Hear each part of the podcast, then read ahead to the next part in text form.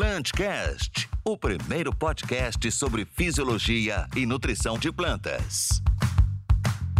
Bem-vindos e bem-vindas ao Plantcast, o primeiro podcast sobre nutrição e fisiologia de plantas do Brasil.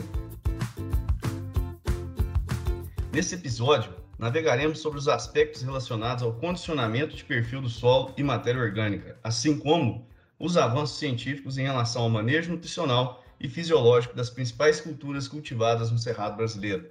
Para isso, temos o, o grande prazer de convidar a doutora Larissa Torme, pesquisadora da área de solos do Instituto Fitos, em Brasília, Distrito Federal.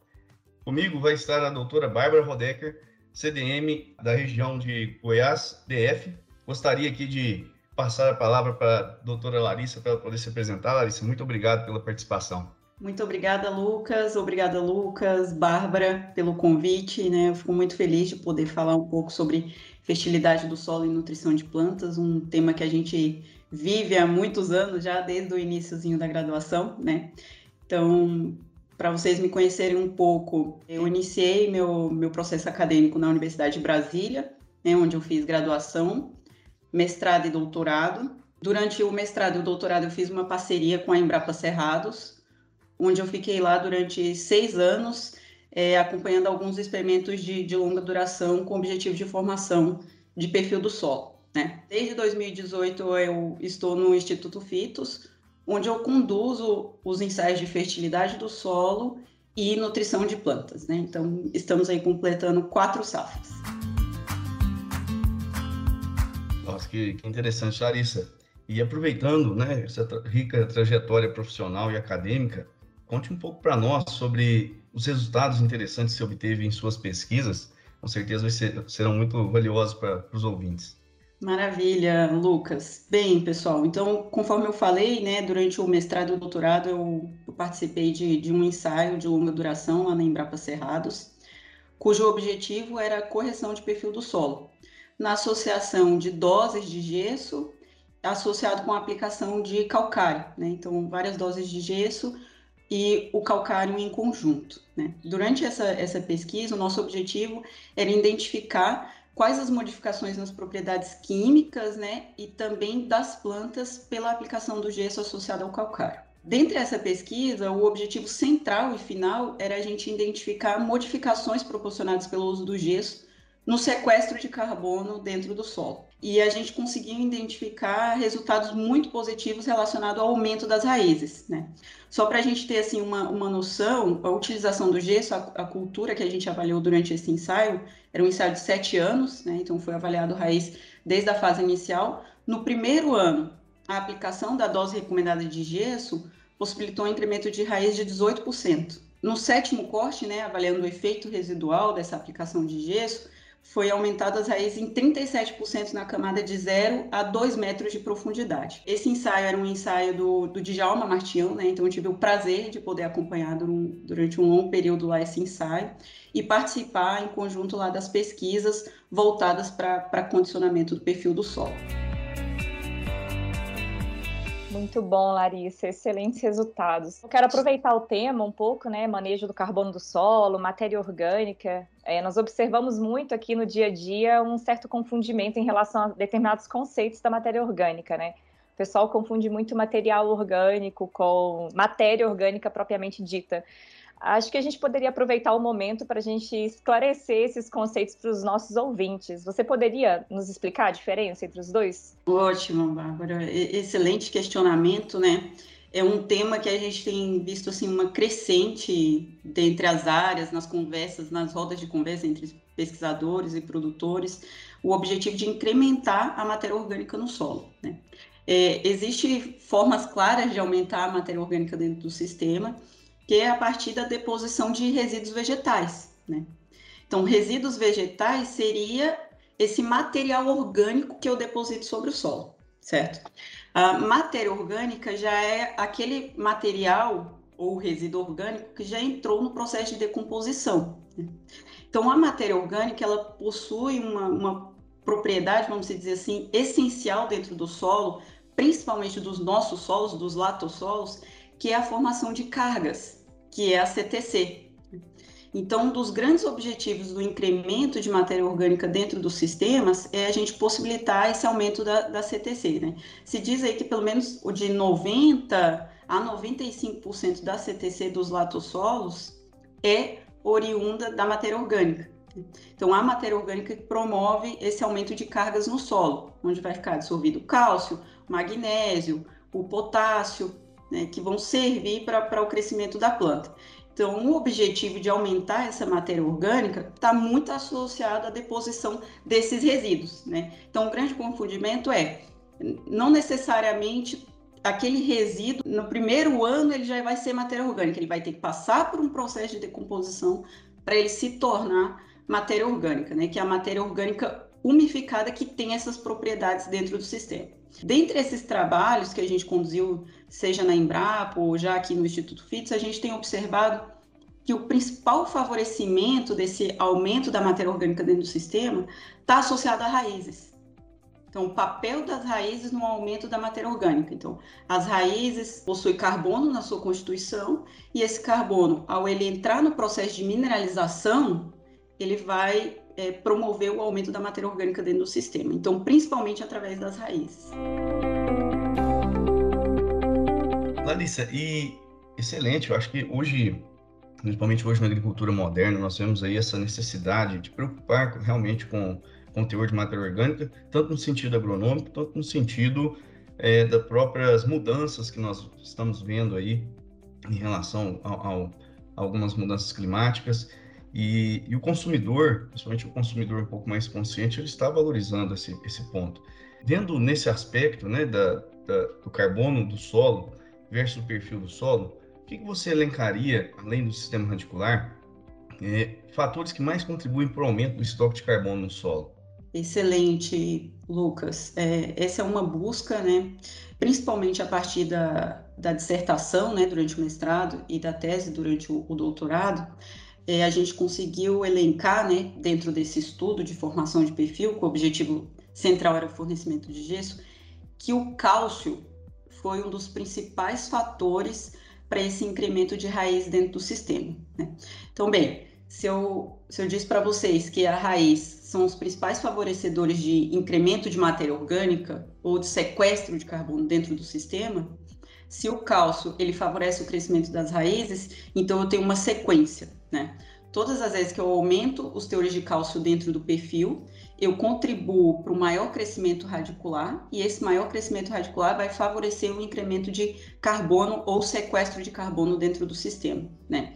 É, dentro lá da tese de doutorado, como para analisar esse aumento de estoque de carbono dentro do sistema ou sequestro de carbono, são necessários ensaios de longa duração, que era o caso de um desses ensaios que, que era de responsabilidade do Djalma lá dentro da, da Embrapa, né? Nesses sete cortes, a gente conseguiu é, aumentar 12 toneladas de carbono dentro do sistema, pelo aumento 12 toneladas do estoque de carbono né, dentro do sistema, pela incorporação da, das 5 toneladas de gesso, que era a dose principal. Né? O cálcio foi o principal favorecedor desse incremento. Quando a gente faz diversas regressões para analisar quais foram os fatores que mais influenciaram, com certeza o cálcio foi um dos principais fatores. Além do cálcio, um outro fator que eu quero chamar a atenção, que é extremamente importante, a gente já tem visto que nas áreas agrícolas, de uma forma geral, essa busca de formação por perfil já tem reduzido a saturação por alumínio.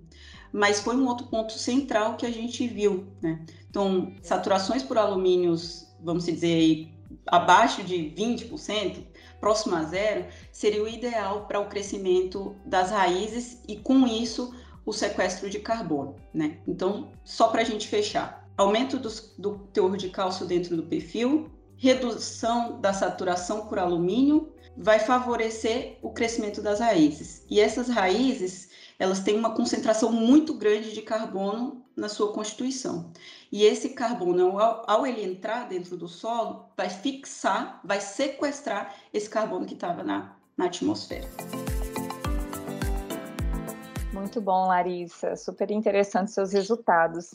E Larissa, mudando um pouquinho, né? Você fez a sua dissertação e a sua tese né, nessa linha de manejo do carbono no solo e também condicionadores de perfil. E você mudou um pouco né, o seu tópico de pesquisa avançada agora indo para o Instituto Fitos. Né? Você poderia falar para a gente quais agora, quais os principais assuntos que você está trabalhando junto agora ao Instituto Fitos aqui na região? Maravilha, Bárbara. É, durante a, o mestrado e doutorado, a gente teve um, um foco muito grande aí voltado para propriedades químicas do solo, correção de perfil, compreender como são essas propriedades, essa modificação, né? E desde 2018, onde eu comecei a, a trabalhar na FITS, então sou coordenadora da área de pesquisa aqui no Cerrado de Fertilidade e Nutrição, a gente tem tido assim uma busca muito grande pela pesquisa voltada para nutrição foliar de uma forma geral. Né? Então, quando eu digo nutrição foliar, tanto voltado para o uso de nutrientes, quanto o processo de bioestimulação. Associado né, a essas pesquisas, a gente tem acompanhado algumas áreas de produtores é, com altos tetos produtivos, onde a gente busca compreender quais são os principais gargalos dentro dessas áreas. Né? Então, por exemplo, ah, se eu estou colhendo 80 sacos, como que eu posso chegar a, a 100 sacos? O que está influenciando dentro dessas áreas? E aí, a partir da compreensão dos principais fatores que a gente acha que interfere né, nesse alcance desses altos patrimônios produtivos, a gente realiza pesquisa dentro da nossa, da nossa estação. Então, a gente está pensando muito assim no alicerce voltado para é, ajuste fino, diríamos assim, né, quando a gente visa aí nutrição foliar, bioestimulação, entrando inclusive aí na, na, no processo de fisiologia vegetal. Né? Então, uma, uma união entre perfil de solo, fertilidade e nutrição foliar e bioestimulação, né? Conforme a gente sabe, a agricultura, você precisa ligar os pontos para você tentar compreender o todo, né? Não dá para a gente desmembrar as áreas. Muito bom as pesquisas com, do Instituto Fitos. E aproveitando, né, a gente tem visto bastante o uso, principalmente do, do fósforo uh, via, via folha, o fósforo foliar em algumas culturas, e ainda tem, tem algumas hipóteses que tentam ajudar a explicar por que da resposta ou, ou não, mas eu queria, às vezes, que você, se você pudesse compartilhar sua experiência sobre essa, essa aplicação. O que você tem observado nos resultados? Lucas, a estação, a, a nossa estação fica localizada no Distrito Federal. Né? Então, nós acompanhamos algumas regiões aqui em torno, vamos dizer, um raio de, de 200 quilômetros aqui em torno que, que a gente tem percebido, Lucas, de uma forma geral aqui na, na região, nos solos, é, na nossa própria estação, né?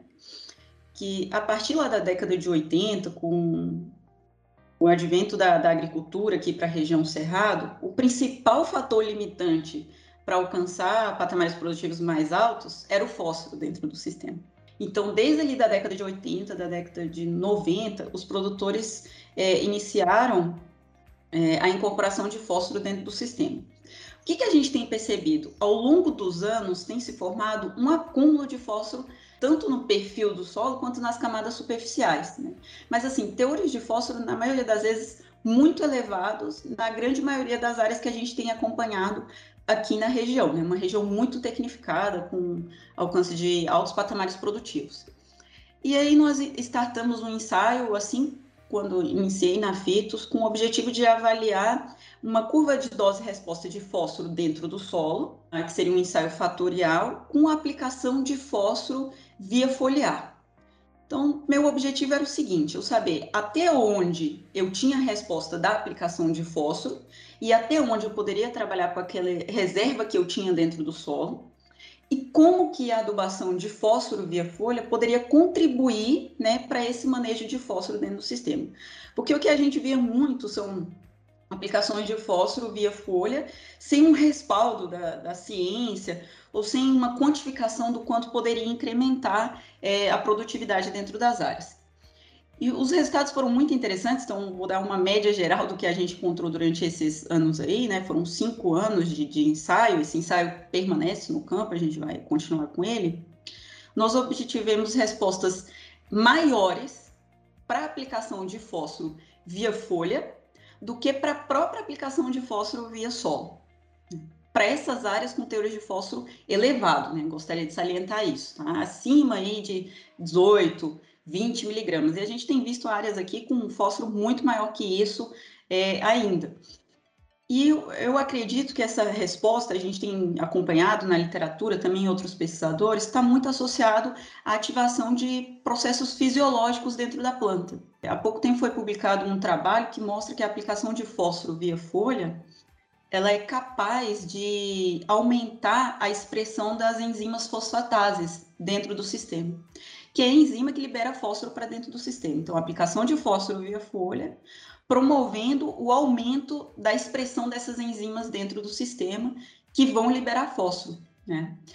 Então, a gente acredita que a explicação para essas respostas que eu vi no ensaio, respostas consistentes ao longo das quatro safras, é uma maior resposta para a aplicação de fósforo via folha do que para o próprio fósforo via solo. Então, assim, resultados super interessantes. Eu acho é, esses resultados interessantíssimos, porque, de modo geral, quando pensamos na aplicação de macronutriente, há ainda uma certa objeção, né? Como assim eu vou aplicar macronutrientes? E eu acho que a gente está evoluindo na ciência para entender mais que um fator simplesmente de fornecer um nutriente, e sim de dar estímulos para a planta. Eu trabalhei com, com boro e o que eu observava era essa aplicação foliar resultando no aumento da ativação de genes específicos de transportadores de, bo é, de boro específicos lá no sistema radicular, no ápice da raiz, o que favorecia a absorção de boro.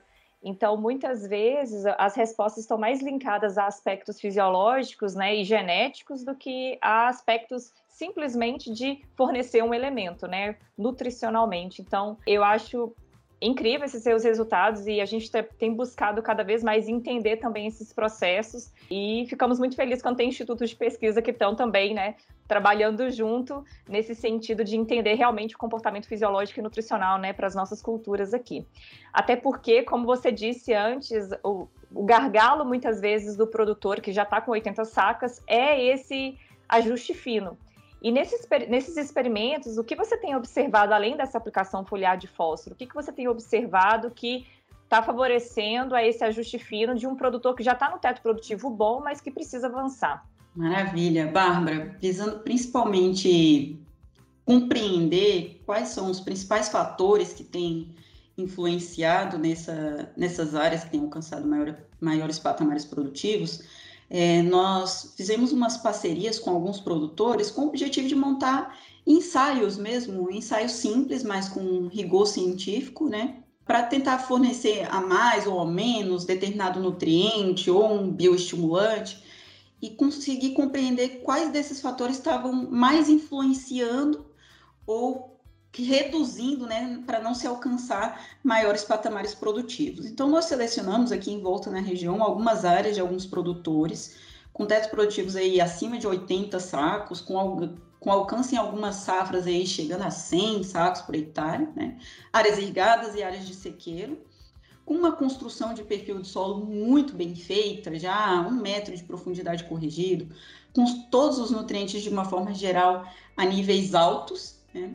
E aí nós é, iniciamos o processo de compreensão. Então, para isso, nós fizemos coleta de solo ao metro de profundidade e o acompanhamento ao longo da safra. Análise foliar, análise de nutriente nos grãos, para tentar fechar é, o balanço de nutrientes dentro do sistema como um todo. Então, um acompanhamento desde a da soja na sequência uh, das safras que o, que o produtor vem conduzindo. E nós montamos alguns, alguns ensaios. Um fator muito importante que eu quero chamar a atenção, que a gente tem visto não só aqui na nossa região, mas quando a gente conversa com outros pesquisadores, consultoria também, um desequilíbrio muito grande da relação cálcio, magnésio e potássio, principalmente para essas áreas que já têm teores de nutriente altos, né, que já tem, já entrou no processo de correção há longos anos.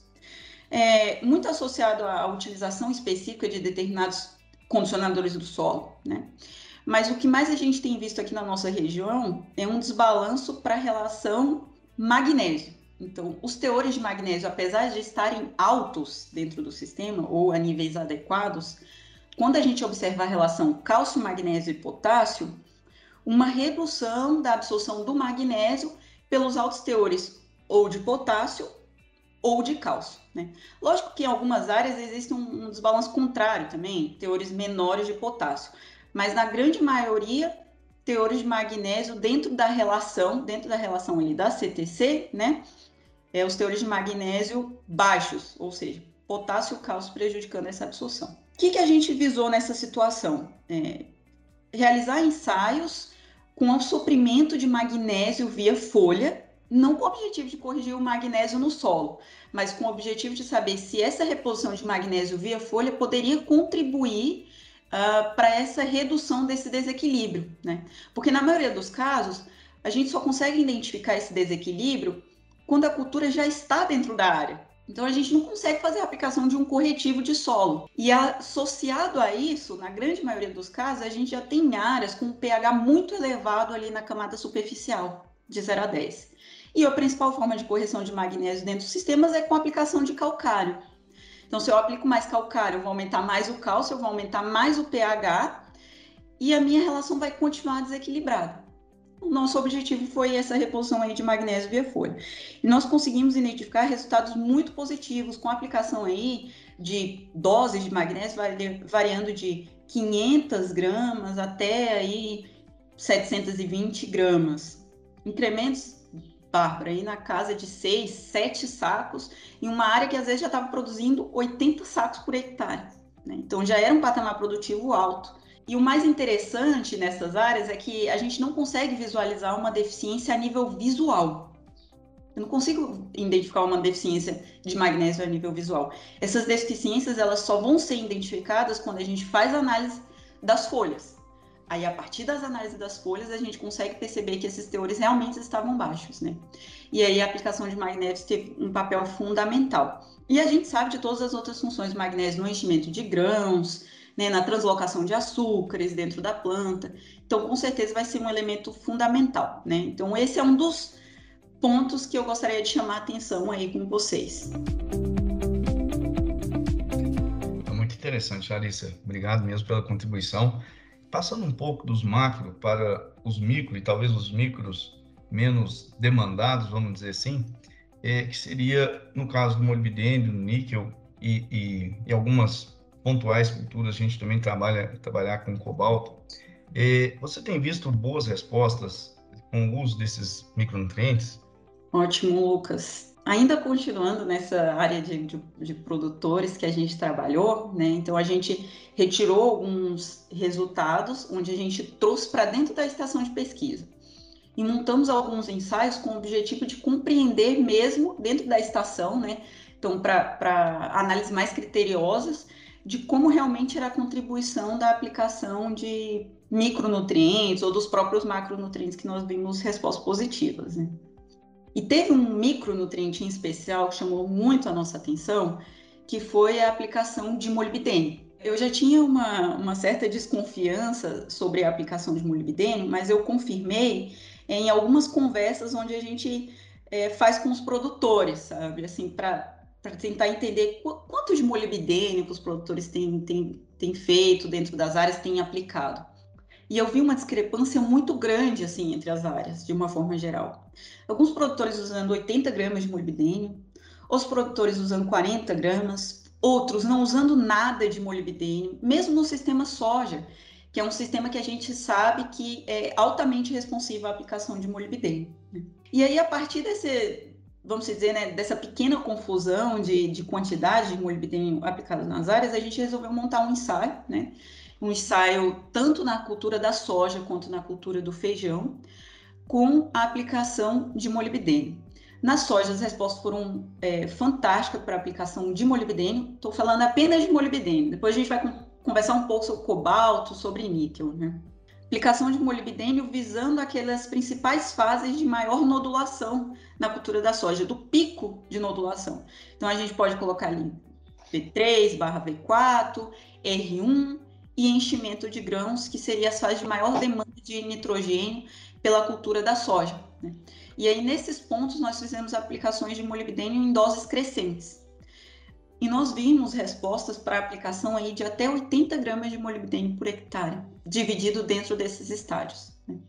É, respostas bem interessantes, principalmente, pessoal, para aquelas áreas de maiores patamares produtivos. Né? Esses ensaios foram visando aquelas áreas com patamares produtivos mais altos, porque a necessidade de nitrogênio ela é extremamente elevada nessas áreas. Então, se a gente pegar o nosso sistema como um todo, soja, milho, safrinha, é um sistema que demanda muito nitrogênio. E a aplicação de molibdênio vai favorecer esse processo de absorção de nitrogênio e fixação dentro das plantas, né? Só para complementar, nós fizemos esse ensaio de soja com molibdênio e na sequência, pelas respostas muito positivas que nós tivemos na soja, nós fizemos também em feijão. Então, acabei de tabular esses dados, inclusive é um TCC de, de uma das nossas, das nossas alunas que ficam aqui com a gente. E nós fizemos uma curva de dose-resposta de nitrogênio associado com molibdênio na cultura do feijão. E muito semelhante ao que a gente viu para a soja, já no feijão nós vimos respostas até 120 gramas de molibdênio aplicado no feijão, dividido em dois estádios. Né? Já para o nitrogênio, é, quando a gente ultrapassa ele 100 quilos de nitrogênio por hectare, uma redução da produtividade pelo acamamento, pelo excesso de produção vegetal, né? Ou seja, o molibdênio, a aplicação de doses crescentes de molibdênio, resultou em respostas crescentes, né? Já a aplicação de nitrogênio, respostas até 100 kg de nitrogênio por hectare, tá? Então, eu gostaria de salientar que esse ensaio foi feijão irrigado, né? Nós chegamos algumas parcelas a produzir 60 sacos de feijão, né? Então, produtividade de feijão é relativamente interessante. E o molibdênio, com certeza, tem sido um nutriente que tem modulado aí essas respostas em produtividade dentro das nossas áreas. Excelente, Larissa. É interessante esses dados de molibdênio. É estranho saber que tem ainda né, produtores que ainda não vêm fazendo o uso desse elemento, né? Pensando em leguminosas, né? Como você falou, alta demanda de nitrogênio, molibdênio ali participando da nitrogenase. Tem trabalhos indicando que o fornecimento de molibdênio é, promove um incremento de até 18 vezes a massa do nódulo. Então, assim, é estranho a gente ainda ver que alguns não usam, né? E, como você falou, o sistema produtivo soja-milho é um sistema que demanda bastante nitrogênio. E molibdênio, assim, né, pensando também na nitrato redutase, é essencial, né, para a redução desse nitrato na planta. E a gente vê que em milho a demanda de nitrogênio é alta também. Então, esses dois elementos altamente linkados. É... Alguns trabalhos indicam assim, uma alta redução dessa nitrato redutase na ausência desse, ou na redução né, da disponibilidade desse molibdênio. Então, a gente encontra resposta para soja, a gente encontra resposta para milho, para trigo, em estresse hídrico, reduzindo até a produção de água quando não tem molibdênio. Então, é um, é, é um nutriente realmente que a gente precisa dar uma atençãozinha especial. E aí, pensando nos outros elementos que você tem trabalhado, né, no nutriente, como por exemplo o micronutriente níquel ou o elemento benéfico cobalto, o que, que você tem observado de resultados nesses experimentos que vocês têm avaliado? Maravilha, Bárbara. Então, se a gente vamos visar soja e feijão, né, as leguminosas de uma forma geral que a gente tem acompanhado aqui, se estende que eu falei sobre molibdênio, né, em conversa com os produtores, alguns usam, outros não, uns usam mais, outros usam menos. É, mesmo aqui na nossa região, uma região bem tecnificada. Então, me criou, me despertou uma curiosidade muito grande em saber como são as respostas desses nutrientes, né? E muito semelhante ao que a gente viu para molibdênio, já para cobalto e níquel, nós temos trabalhado é, com aplicação via tratamento de semente, né, alguns ensaios via tratamento de semente, tanto para soja quanto para feijão, e para aplicação foliar nos estádios iniciais, né, que seria a reposição desses microelementos ou microelementos benéficos é, via folha também. E principalmente para a cultura do feijão, vou salientar a cultura do feijão, nós temos visto respostas muito interessantes para a aplicação desses nutrientes. E, Bárbara, o que é mais interessante é principalmente o caso do níquel, parece que ainda é pouco divulgado. Pouco divulgado. Quando a gente vai conversar com os produtores, alguns ainda têm muita, muita dúvida. Ah, mas se, se eu fizer só cobalto e molibdênio, não é suficiente? Né? Então a gente precisa avançar tanto nesse processo de divulgação, né, quanto nesse processo de pesquisa, né? Qual, qual, a, qual a quantidade mais adequada? A gente ainda precisa evoluir um pouco em quantas gramas de níquel, quantas gramas de cobalto, né? Do molibdênio a gente já tem respostas mais claras, mas principalmente para níquel a gente ainda vê assim uma instabilidade né, dentro das áreas quando a gente vai conversar ainda de dúvidas se realmente tem resposta. Do que a gente tem visto a nível de pesquisa, realmente é responsível. Tanto no processo de nodulação, né? então nós conseguimos observar maior número de nódulos, nódulos maiores, pelo processo de fornecimento de cobalto, molibdênio e níquel. Né? A gente sabe que o níquel também tem um papel fundamental no processo de fixação biológica de nitrogênio, assim como cobalto e molibdênio. Então, é extremamente importante o fornecimento, é, vamos falar aí dessa tríade, né? Cobalto, molibdênio e níquel dentro dos sistemas, principalmente leguminosos. Larissa, bem interessante os dados que você comentou do molibdênio, do cobalto, do níquel, o elemento benéfico cobalto. E é interessante que nós, da ICL, a gente sempre tenta trazer algo, algo novo, algo que possa agregar para a agricultura. E a gente vê que a inovação é muito importante na agricultura. Tanto é que foi lançado agora o primeiro produto com, com selênio, que a gente vai ter na agricultura, e da, na agricultura brasileira. E é muito interessante para nós, é um motivo de muito orgulho, porque alguns anos atrás essa mesma barreira também foi muito suportada pela companhia e agora vendo com essa barreira do selênio, que também é um, um, produto muito interessante, visando, além dos benefícios da planta, também a biofortificação, que é uma, uma missão a mais para nós, para nós, engenheiros agrônomos né, e profissionais da agricultura. E a gente, caminhando para a última pergunta, Larissa, eu, eu gostaria de verificar né, como que você avalia hoje o manejo nutricional, fisiológico para culturas como soja, feijão, milho, né, e, e se você tem alguns algumas informações para passar um pouco sobre os bioestimulantes, os aminoácidos, o que você tem de é, conseguido de resultados que possa suportar é, esses, essa aplicação, ou o que você tem de crítica também, isso é válido, e vai ser muito bom você compartilhar sua experiência experimental, tanto com bioestimulantes quanto com aminoácidos. Muito obrigada, Lucas, por essa, por essa questão, né? É, tenho sido questionada, assim, quase todo dia, né, nas conversas, seja com produtores ou na própria pesquisa, sobre a utilização de bioestimulação de uma forma geral. Né? Quando a gente fala em bioestimulação, a gente pensa aí, a gente pode dividir em extratos de algas, em, em aminoácidos, em substâncias úmicas, né? Existe um confundimento entre bioestimulação e utilização hormonal também, né? Então, colocamos todo mundo aí dentro do, da mesma caixa, né? Quando a gente deveria dividir é, bioestimulação de, de hormônios, né? E desde quando eu estou na FITOS, né, então estamos aí em quatro safras, tenho tido uma demanda muito grande de trabalhos de uma forma geral, visando bioestimulação. Né? Nas últimas safras aí, a gente tem conduzido em média em torno de 300 a 400 tratamentos, onde pelo menos 90% disso é bioestimulação. Então, definição de dose, definição de momento de aplicação, é, respostas das culturas, posicionamento de diferentes tipos de bioestimulante em diferentes momentos. E o que eu posso dizer, Lucas, é que a, a pesquisa, é, graças a Deus, né, ela tem, tem evoluído muito nesse sentido e, e vai contribuir muito, principalmente quando a gente visa é, o processo anti-estresse pela aplicação de bioestimulante.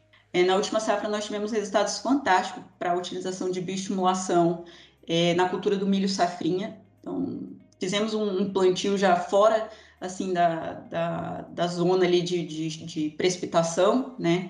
Então, com estresse hídrico severo, e fizemos a aplicação de alguns bioestimulantes e tivemos respostas sensacionais para essa aplicação desses bioestimulantes na redução de estresse hídrico, né? Então, principalmente visando essa redução de estresse, eu consigo identificar que os bioestimulantes eles vão poder contribuir muito. Mas quando a gente pensa, né, Lucas, assim, em estresse, sempre vem essa ideia de estresse hídrico. Né? A gente só acha que, que as plantas passam por estresse hídrico, que na verdade, a, durante a safra, eu, eu, diria assim, durante o dia, durante todo momento, a planta ela passa por algum estresse, porque a temperatura ou sai fora da, da, da zona né, de, de, de melhor atividade da planta ao longo do ciclo da cultura.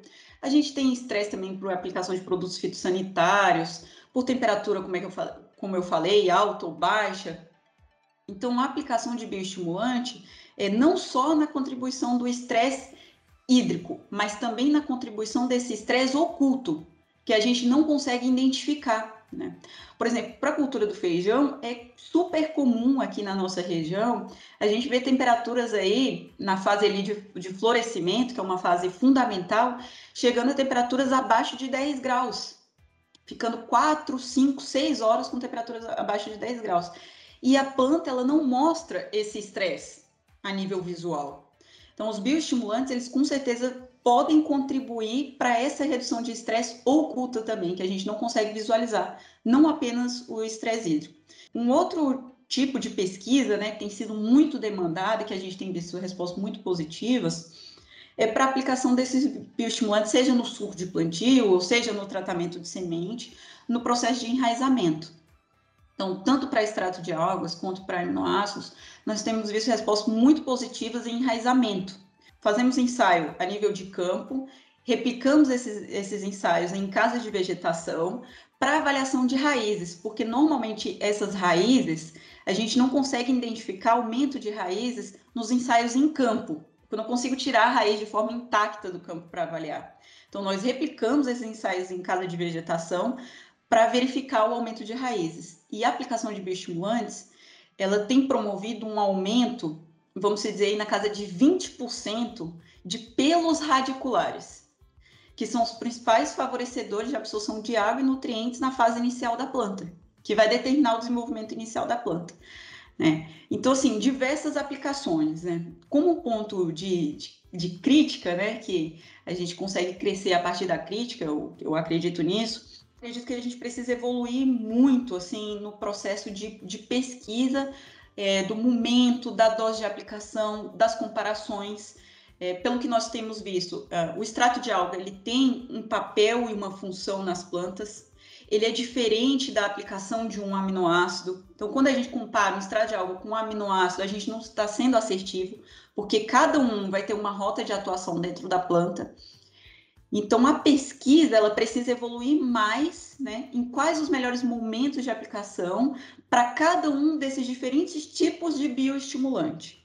E eu acredito que nós iremos evoluir né, e, e poder é, passar isso para a cadeia principal, que é o produtor que está lá no final. Né? Qual o melhor momento de aplicação, qual a melhor tecnologia de bioestimulação que eu devo utilizar em cada momento para ser mais assertivo.